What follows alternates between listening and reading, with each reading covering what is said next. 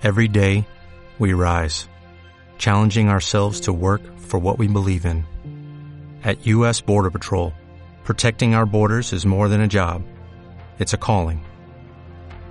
Agents answer the call, working together to keep our country and communities safe. If you're ready for a new mission, join U.S. Border Patrol and go beyond.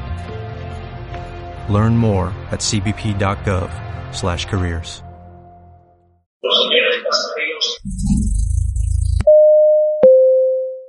Hello people, bienvenidos a Mamá, me voy de casa, el podcast derivado de la mochila de Gio. Y hoy tenemos a una invitada muy especial, Jennifer Ramírez. Jennifer es una amiga mía desde hace casi 10, 11 años. La conocí en la universidad donde estudiamos los dos y hoy nos vamos a enfocar con ella, pues hablando sobre la primera vez fuera del país. Hola Jennifer y gracias por aceptar mi invitación. Hola Cris, muchas gracias a ti por invitarme. Súper chévere este espacio que, que estás ahora haciendo. Hombre, estoy intentando contactar a tanta gente como pueda, a tantos inmigrantes que estamos fuera de Colombia o en, en el caso tuyo, que están en Colombia pero que, así, que han sido inmigrantes y que saben lo que es realmente vivir en otro país fuera de, de todo su núcleo familiar y de su zona de confort. Y quiero comenzar por eso y es, cuéntanos Jen un poco sobre ti. Eh, bueno, Cris, bueno, ya, ya estoy vieja, ya tengo 31 años, soy ingeniera industrial, eh, trabajo pues acá en Bogotá en una multinacional hace unos tres años. Me encanta viajar mucho, mucho, mucho. Quisiera poderlo hacer más, pero ya pues cuando uno crece y toma como responsabilidades de adulto, eh, se complica un poco la, la cosa. Pero todo el tiempo estoy viendo como opciones de dónde puedo ir a conocer, que quisiera visitar y, y, y este, este tema me, me, apasiona un montón. Actualmente eres ingeniera de producción, ingeniera industrial. Ingeniera industrial. Para el tiempo en el que nos conocimos, hablando de esto hace 10 años, cuando ambos teníamos, no sé, 19, 20 años, estábamos estudiando tecnología industrial en la Distrital. Es una universidad pública en Bogotá. Y cuéntame ¿Cómo eras tú en ese momento? Bueno, no, yo, yo creo que era muy desparpajada, era muy abierta, tenía muchos amigos, me, me encantaba como conocer mucha gente. Ese era como mi plan. El tema de, de, viajar yo lo veía muy lejos porque pues la situación económica no se daba como para que yo pudiera salir del país, pero la oportunidad se vino dando a, a raíz de, del tiempo. Entonces, mientras yo estudiaba en la universidad, eh, estaba estudiando alternamente inglés en el Colombo Americano gracias a una beca que mi mamá me logró conseguir.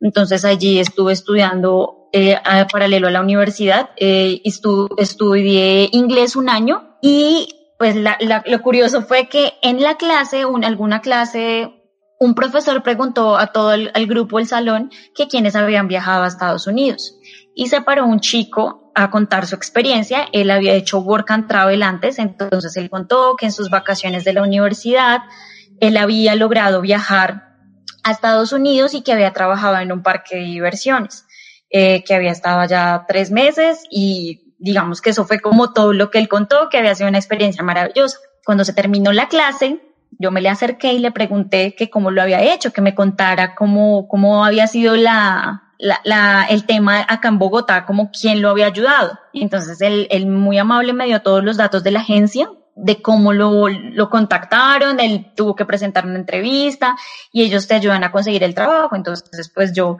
enseguida terminó la clase, como a la semana, yo ya le estaba contando a mi mamá que mire tan chévere esto, yo quisiera hacerlo y me fui a averiguar a la agencia. Esta agencia se llama CCUSA, uh -huh. que de hecho tiene, tiene muchas sedes en, en el mundo. Eh, pues yo averigüé, me hicieron la entrevista, yo pensaba que ya sabía inglés porque llevaba un año estudiando eh, la verdad era que no, mi inglés era todavía muy pobre, pero sin embargo era apta para hacer un trabajo, eh, digamos, eh, muy sencillo allá donde no tuviera que tener todavía mucha interacción con, con las personas.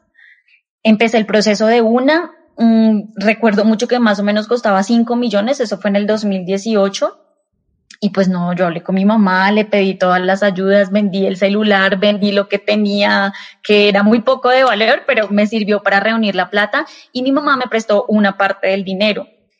Eh, pues nada, yo hice todo el proceso, la agencia me consiguió el trabajo, ellos tenían como dos opciones, una es que te ofrecen varias alternativas de trabajo, donde están, digamos, los parques de diversiones top o los hoteles como más, más de renombre, y o la otra es que te ofrecen el trabajo, pero te mandan a, a donde, a donde, donde sea, tú no puedes escoger y era un poco más económico esa, esa parte del programa. Entonces yo opté por eso, que ellos me escogieran el trabajo y yo iba a aceptar cualquier lugar. Te voy a interrumpir ahí porque van muchas cosas. Entonces, ambos vivíamos, de hecho vivíamos cerca, vivimos en una localidad de Bogotá que se llama Bosa. Bosa, pues en ese tiempo, y lo que sigue siendo ahora es un, un barrio normal de gente trabajadora, pero que no goza mucho de, de, de las facilidades económicas y no mucha gente tiene la facilidad de viajar fuera de Colombia por el precio, por el tema de la visa y bueno, todas las condiciones que, que tienes que demostrarle a los, a los gobiernos en diferentes partes del mundo, ¿no? Quiero preguntarte sobre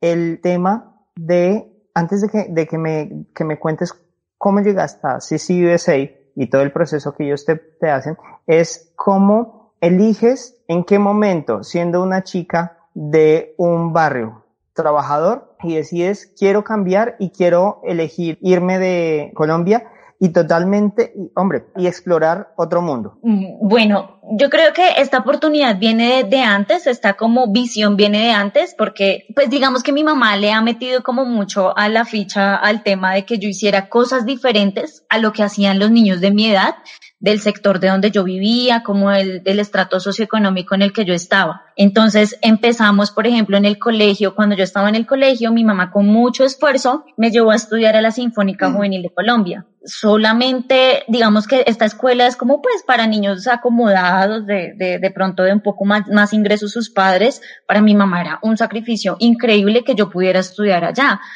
Entonces yo empecé a conocer gente de otros, de otras, de otras perspectivas, empecé a tener compañeritos que conocían otro tipo de mundo, que ya habían viajado. Recuerdo mucho que tenía, bueno, me cogió como la época de los 15 años estudiando música y conocí a una niña que de 15 años le dieron el tour por Europa. Yo decía, pero maravilloso. Otros que conocían Disney, que conocían Estados Unidos, bueno, muchos lugares. Y yo decía, no, yo, o sea, yo cómo, cuándo. ¿De dónde? Ahora, cuando llego a la universidad y estudio inglés, ahora lo del inglés fue una oportunidad también maravillosa que eh, me da emoción recordarla. ¿Por qué? Cuéntanos. Porque yo pude estudiar inglés gracias a que mi mamá trabajaba de aseadora en el Colombo Americano y ahí le daban becas a los hijos. Entonces, gracias a ese gran esfuerzo que hizo mi mamá, yo pude estudiar inglés. Oye, yo no sabía esto. Se vuelve un rompecabezas porque me parece tan importante esto. Y más adelante te voy a contar por qué fuiste una de las personas, de las primeras personas en las que, en las que pensé al iniciar este podcast. Sigue, sigue contándonos sobre tu mamá. Bueno, entonces mira, mi mamá trabajaba como de cajera en, en, un restaurante, tenía como un trabajo menos sacrificado, aunque igual es un trabajo complicado. Pero cuando a ella ya le llegó la oportunidad del Colombo americano, solamente le ofrecieron el empleo de aseadora. Ella decía como, yo nunca he hecho aseo en mi vida, es un trabajo difícil, es demasiado sacrificio. Pero ella dijo, yo lo voy a hacer porque es la única forma que yo tengo de que mis hijos tengan una educación diferente. Entonces ella lo aceptó pues para que pudiéramos tener inglés. Entonces, bueno, no, cuando llegué ahí, pues tenía compañeros de los Andes, eh, de la Javeriana, de pues todas las universidades del centro privadas que son bastante costosas. Y pues lo mismo, venía también haciendo roce social con personas de, de otras, de otras visiones, de otras oportunidades, de otros mundos. pues te empiezas a antojar, tú dices, hey, si él lo, puede hacer, yo por qué no, yo también lo quiero vivir, yo también lo quiero hacer. Entonces, digamos que esa sí fue como la trayectoria de por qué yo dije, yo también quiero ser diferente. Yo ahora te contaba, una de las primeras personas que me motivó a empezar a, salir de viaje y a conocer el mundo fuiste tú. Yo, yo, yo me acuerdo que teníamos 19 años. Sí, 19. Sí, teníamos 19 años y te vas tú y entonces al, al estar en una universidad pública, al tener tan arraigados los, digamos que culturalmente, que si estás en un barrio pobre o si eres de una familia mm, bueno, que lucha, no puedes salir del país, o no puedes tener carro, o no puedes tener tu propio apartamento, o bueno, todas esas ideas que nos meten en la cabeza desde pequeño. Y veo que esta niña que vive en el barrio en el que yo vivo, que estudia lo que yo estudio, que es, es una persona a la que veo como mi igual, dice un día, nada, pues yo me voy de vacaciones para Estados Unidos, se va y a los seis meses viene con toda la experiencia del mundo, con una perspectiva totalmente diferente. Y dije, hombre, es que yo también quiero, yo también puedo. Y al, y al, ah, a los seis meses o al año, no sé, yo me, hombre, yo me cambié de, de estudiar por la mañana a estudiar por la noche y al siguiente semestre me voy yo, eh, de hecho, tú te fuiste para un verano y yo me fui para un invierno. Pero en invierno, sí. Y toda la gente es que toda la gente empezó a irse y creo que fuiste una de esas primeras, de esos primeros astronautas que tocó la luna y que nos mostró a los demás que sí se puede y que el que la quiere, el que la lucha, la alcanza. Entonces por eso eres una de las primeras personas a las que quería entrevistar y bueno, mira, me concediste el honor. Nada, qué nota, Cris, qué, qué chévere que lo vean a uno así. Pues en efecto, cuando yo le conté a mis papás, ellos dijeron como, o sea, pero ¿de dónde vamos a sacar la plata? Pero la visa, pero eso, o sea, también lo vieron como un imposible. Mi mamá como que un poco más entusiasta dijo, no, pues yo voy al banco y voy a sacar un préstamo a ver qué me prestan. Recuerdo mucho que le prestaron tres millones de pesos, yo necesitaba cinco. Le prestaron tres millones de pesos y mi papá en esos días estaba como recibiendo una, una herencia y me regaló un millón y medio. Y yo, fue madre, me faltan 500 mil pesos. ¿Qué Hombre, hago? estos son 5 millones de pesos en este momento, son poco menos de dos, son, son como 1.500 dólares, diría yo, Mm. más o menos, eso. Pero en nuestro, pero hace 10 años, 1.500 dólares es que era muchísima plata. Imagínense que el salario mínimo hace 10 años eran, no sé, ¿qué digo yo? 500 mil pesos, 600 mil pesos. O sea, eran casi 8, 10 veces lo que una persona con salario mínimo se ganaba. Entonces era un jurgo de plata conseguirse los 5 millones y mira cómo los, cómo lo consiguieron tus papás y lo, y lo que tú dices es que el sacrificio de vender tu celular. Bueno, cuéntanos qué más hiciste para conseguir esos, esos cinco millones? No, pe- ve- vendí el celular y yo creo Ajá. que tenía como un, un Discman o una cosa así sencillísima y bueno, completamos la plata. Ahora el tema era, bueno, y si usted va a sacar la visa, ¿qué soportes va a tener? Porque tú sabes que cuando uno se presenta a la embajada, ellos te piden soportes de ingresos, de que la familia pues tenga, eh, pues, so- so- eh, cómo solventar tu viaje. La facilidad de que, que prestan las empresas que te ayudan a hacer el, el programa de Work and Travel es que ellos te ayudan a diligenciar todos los documentos y tú ya vas con un trabajo garantizado. Además, la exigencia que ellos tienen también es que la universidad garantice que tú vas solamente por un periodo de vacaciones. Entonces te piden cartas de la universidad donde dice el semestre, el primer semestre del año termina en tal fecha y el siguiente inicia en tal fecha. Por tanto, el estudiante va a estar libre estas semanas, de tal, de tal día de junio a tal día de agosto, en algunas veces, o julio. Entonces, esos son los papeles que te ayudan a, a soportar ante la embajada de que tú vas a ir y vas a regresar, que es la garantía que a ellos les interesa, que tú regresas a tu país.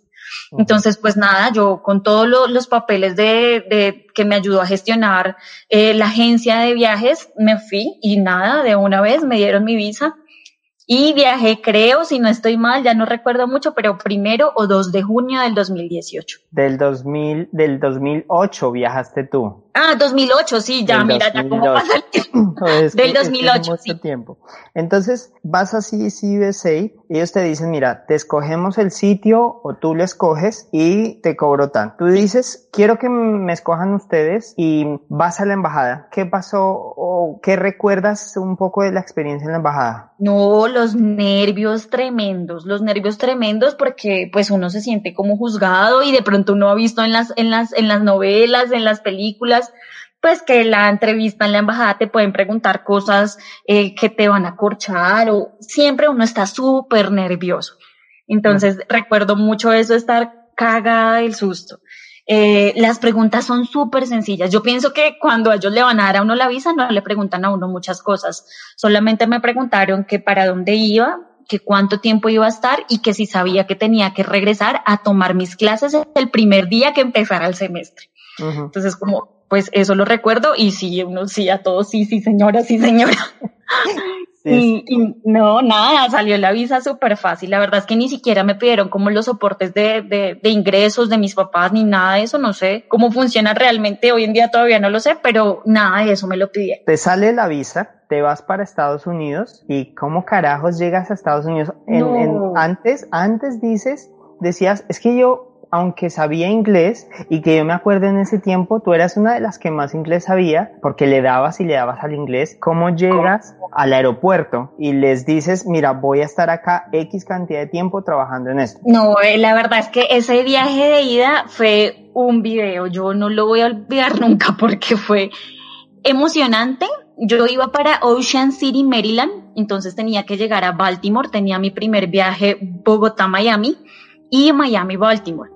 Y yo no había hecho muy bien las averiguaciones seguro y tenía que tomar un bus en Baltimore y llegar a Ocean City.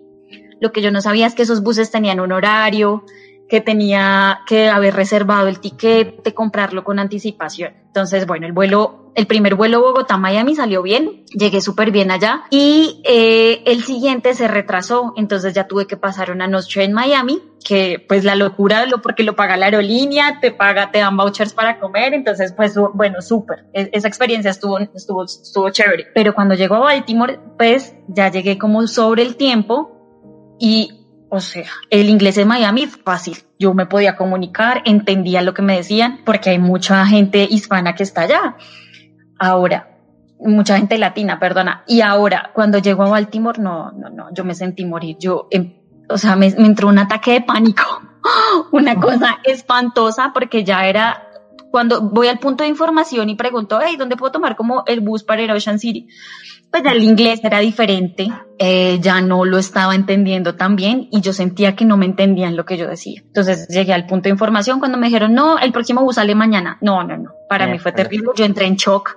Yo dije, ¿y ahora yo qué voy a hacer? Y empecé a llorar así atacada, atacada, atacada, llorando. Recuerdo que era una señora ya mayor y ella me, me trataba de calmar como tranquila, ¿para dónde va? Yo llevaba en una hojita impreso el parque de diversiones para el que yo iba con el teléfono y los datos de, de quien me iba a recibir allá.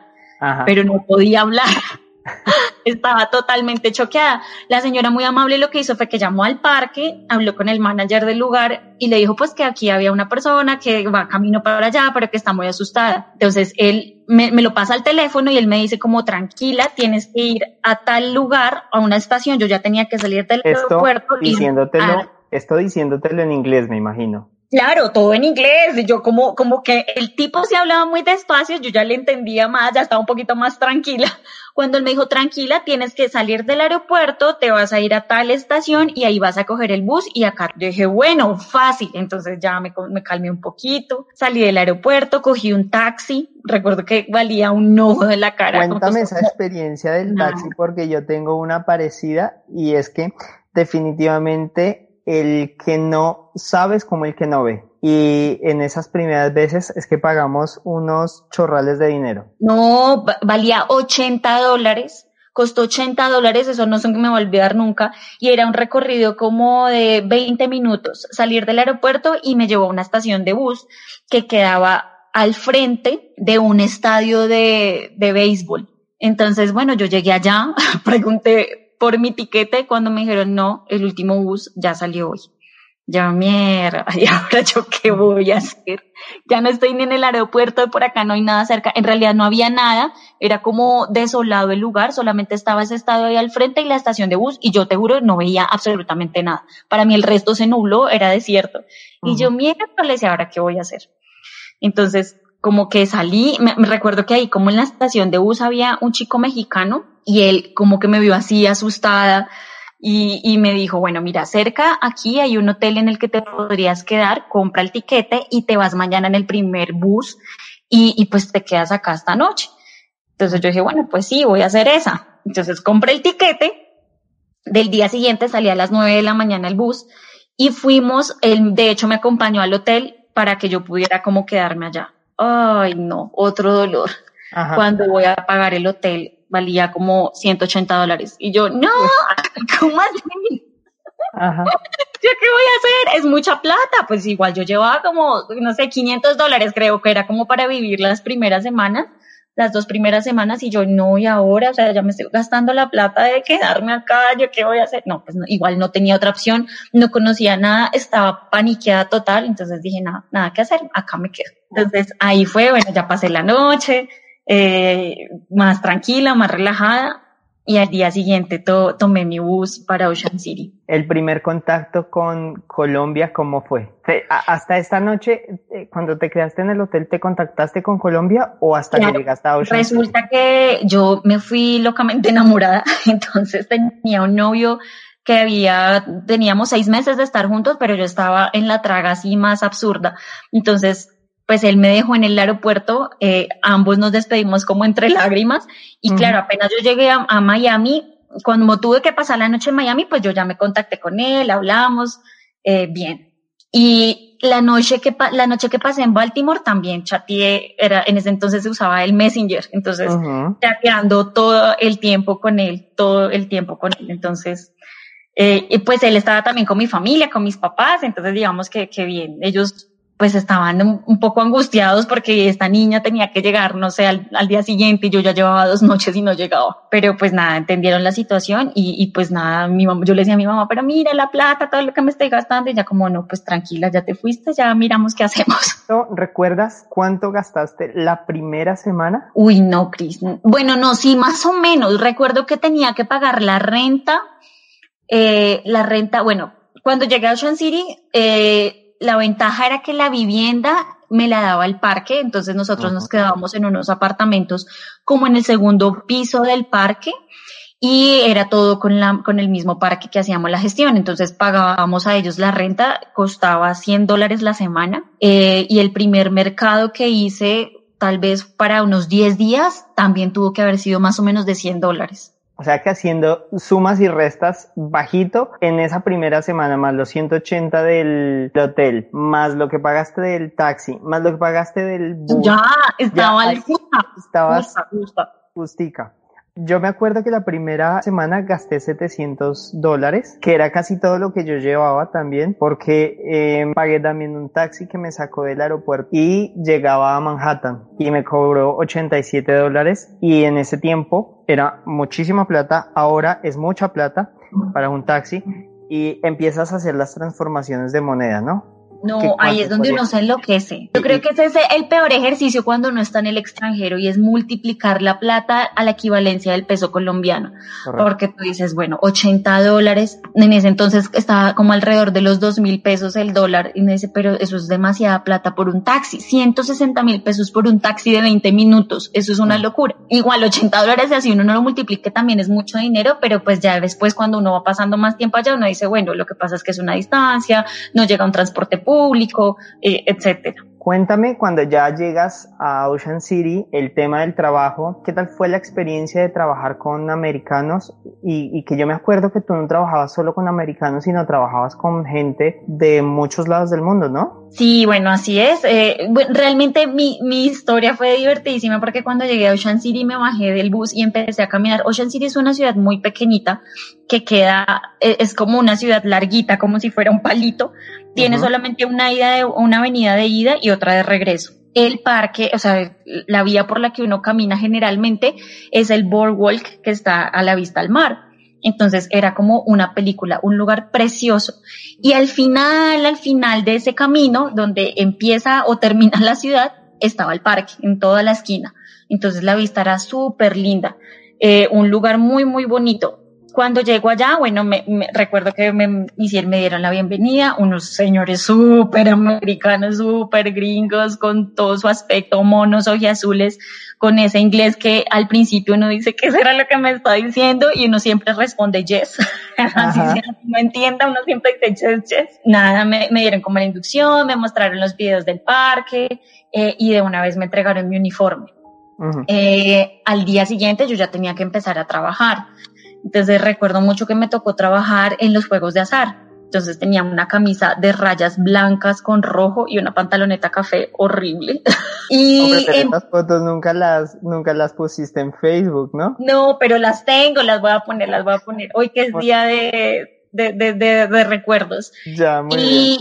Y nada, pues te, te ponen como con un compañero y había gente de muchos lugares gente de Escocia, gente de Singapur, gente de muchos rusos, muchísimos rusos llegan a ese programa, eh, de Francia, eh, chicas de Ecuador, eh, colombianos también, había más colombianos, mm, de Polonia, de Checoslovaquia, de, demasiados países, mucho, mucha gente de, de, pues de Europa, la mayoría, latinos, bueno, en ese, en ese parque particularmente solamente habíamos colombianos y ecuatorianos. Eh, no, pues es, era, era, era divertido. Digamos que los primeros días uno es tímido. Recuerdo mucho que llegué a encontrar con mis primeros roommates fueron una pareja, pues, no, chico y chica de Eslovenia y un colombiano. Ellos fueron mis primeros roommates, después yo cambié de habitación y fui a vivir con tres rusas. Eh, una de ellas súper amiga mía, todavía nos escribimos, nos saludamos eh, y no, pues es súper divertido interesante, todo el tiempo uno dice, ¿será que esto me está pasando? Yo pensaba, ¿esto me estará pasando a mí? ¿Será que sí? Yo acá, de verdad, me sentía como en ese capítulo de Los Simpsons, donde ellos salen a la realidad 3D y ellos se ven como rarísimos, así me sentía yo, y será que yo estoy aquí, o sea, esto me está pasando a mí. ¿Pasó alguna situación eh, fea que digas, quiero olvidar esto en esta primera vez? ¿O como tú dices, todo fue un sueño y fue un sueño perfecto? No, no, mira, de pronto la experiencia más difícil que yo viví fue la del susto en el aeropuerto de Baltimore porque de verdad me sentí en shock. Nunca me había sentido así de asustada en, ningún momento de mi vida y yo temblaba y lloraba y en ese momento pensé, ¿yo por qué me vine? O sea, ¿yo por qué me vine a hacer esto? debería estar, estaría en mi casa tranquila, juiciosa, no sé, haciendo otra cosa, pero tranquila. Hoy en día digo, no, o sea, no, no, yo no habría cambiado absolutamente nada, nada, nada. O sea, para mí fue perfecto fue, eh, ha sido la experiencia hasta hoy en día, la edad que tengo y los otros viajes que he hecho, yo creo que ha sido la más bonita y la más especial de mi vida. Claro, porque a futuro espero volverte a tener. Y es que tú viajaste una segunda vez, luego viajas a Europa, luego viajas en Colombia y es que andas viajando por el mundo y como tú lo dices, en cualquier momento que tengas puedes viajar, ¿no? Sí, de hecho yo repetí la experiencia, viajé el siguiente año, en el 2019, y me fui un poquito más de tiempo digamos que hice algo que no está bien visto para la embajada, pero pues yo lo hice esta visa que te dan de estudiante para hacer el Work and Travel, que se llama la J1, te la dan máximo por cuatro meses. Y tú tienes un mes de gracia para quedarte en el país conociendo. Entonces yo repetí la experiencia y me quedé los cuatro meses de la visa y el, más el mes de gracia. Entonces yo viajé en junio y me regresé, me regresé en octubre a Colombia. Eh, no, pues feliz, dichosa de la vida. Igual ya no, de ahí ya no viajé más porque tenía que graduarme de la universidad. Eh, y ya me, me digamos que me, me quedé un poco más tiempo acá en el 2013, cuando me gradué ya de profesional, de, de, regalo de grado me fui para Argentina. Entonces también conocí gran parte de Argentina. Fui hasta el, los glaciares del Perito Moreno en la Patagonia. Maravilloso viaje. Viaje en bus, viaje en avión. Eh, muy, muy linda Argentina. Después tuve la oportunidad de viajar a Perú por temas de trabajo, ya, ya trabajaba como profesional y estuve dos veces en, en Perú también lindo, aproveché, no alcancé a ir hasta, hasta Cusco, que todavía lo tengo pendiente, pero alcancé a conocer lugares lindos, alcancé a, conocer la laguna de la Huacachina, eh, una reserva natural que hay muy cerca, eh, bueno, también estuve en las dunas, muy linda experiencia también. Y ya después eh, viajé a Europa el año antepasado el antepasado sí estuve en Europa, me hice ya el tour, ya casi casada. Allá tuve mi, mi viaje de compromiso, me, mi novio del momento me pidió matrimonio y también un viaje súper lindo y fue súper especial porque sabes que después de 10 años de yo haber hecho la experiencia de Work and Travel, vine a encontrarme con amigos que yo había hecho en la experiencia de Work and Travel. Entonces estuve en Polonia, visité amigos en Polonia, visité amigos en Francia, nos, contigo nos vimos en España. eh, una chica, una amiga que tenía de Rumania, nos encontramos con ella en Francia. La verdad es que fue un viaje súper bonito porque me escribieron muchas personas preguntándome que dónde iba a estar, que era bienvenida, que fuera a su casa, que fuera a su país, que me recibían. Me escribieron los chicos de Eslovenia que habían sido mis roommates, me, invitaron a Eslovenia. Me escribió una niña de, eh, de, Escocia que ahora vivía en Italia, que me, me invitaba a su casa y yo como no lo puedo creer, no puedo creer que esto me esté pasando, que la gente lo recuerde a uno y que, pues, que quieran compartir contigo me parece especial, muy bonito. Y bueno, ya el año pasado, ya, ya como ya me tuve que casar, porque había dicho que sí, en el año pasado regresé a Estados Unidos después de 10 años, no había, no había vuelto, solamente fui por el Work and Travel y nunca más fui. Y el año pasado regresé con, con mi esposo. Qué bien, qué bien, yo me acuerdo. Y juraba que la ida a Estados Unidos había sido antes de Europa, pero mira, me has organizado la vida tú. Y sí, fue, fue la luna de miel, realmente. Jen, si tuvieras la oportunidad de encontrarte ahora mismo con esa Jennifer de 19 años, ¿qué le dirías? Mm, que nunca hay que dejar de soñar.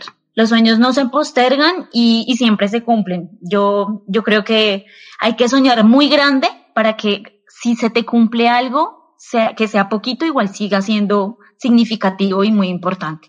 Entonces, que nunca hay que dejar de soñar, nunca hay que pensar que no es para uno, que uno no lo puede hacer que si las posibilidades uno no las tiene, no las va a tener nunca. Yo pienso que, que no solamente a la Jennifer de ese momento, sino a todos los, los muchachos que están sobre esa edad, que tienen un sueño, que tienen un plan, que hay que trabajar por cumplirlo y, y, las cosas se dan. Definitivamente los sueños se cumplen. Me encanta que lo digas. Ah, oye, ¿tienes algún amuleto de viaje? Oye, no, sabes que no. Yo, yo creo que los tenis favoritos, hay que usar los tenis favoritos.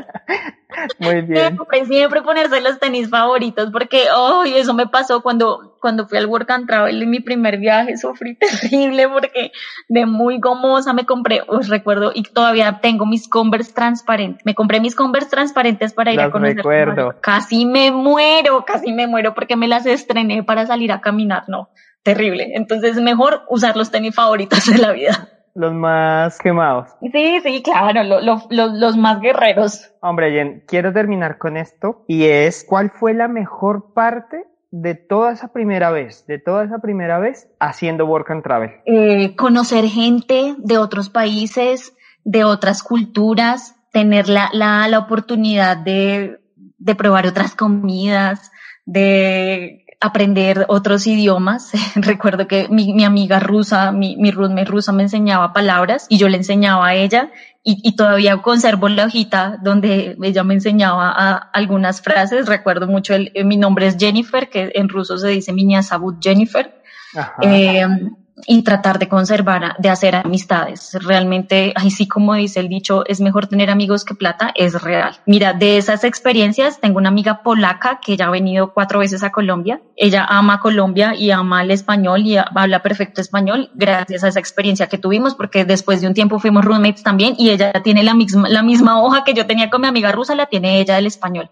Ajá. Ella me enseñaba y yo le enseñaba ya español. De, tengo otra amiga rumana que vive acá en Colombia y somos muy amigas y, y, y, ella viaja y me trae recuerdos y yo viajo y le traigo recuerdos y uh, estamos en constante comunicación. Entonces yo creo que hacer amigos es, es lindo también. Oye, ¿tú crees que la gente que tenga estas experiencias o que por X o Y motivo salga del país debería volver a Colombia o no debería estar obligado a, a volver a su país de Yo creo que no debe estar obligado a volver al país.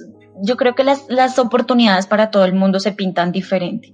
Eh, de, digamos que de esa experiencia conozco mucha gente que se fue del país y, y, no regresó porque tuvieron mejores oportunidades en otro lugar, oportunidades de empleo, eh, oportunidades de estudio, de pronto hacer maestrías, MBA, pero también hay personas que están acá y también les está yendo muy bien y está de todo, porque también encuentro a la persona que se quedó, que no pudo, que o sea, que, se, estaba en Colombia, que no pudo volver a viajar y tampoco le está brillando tanto, que de pronto sus, oportunidades eh, ya laborales eh, no han sido tan, tan fáciles. Entonces yo creo que para todo el mundo se pinta diferente. Si la persona está en el extranjero y no quiere regresar a Colombia porque tiene mejores oportunidades de vida en el extranjero, pues hay que aprovecharla y que se quede.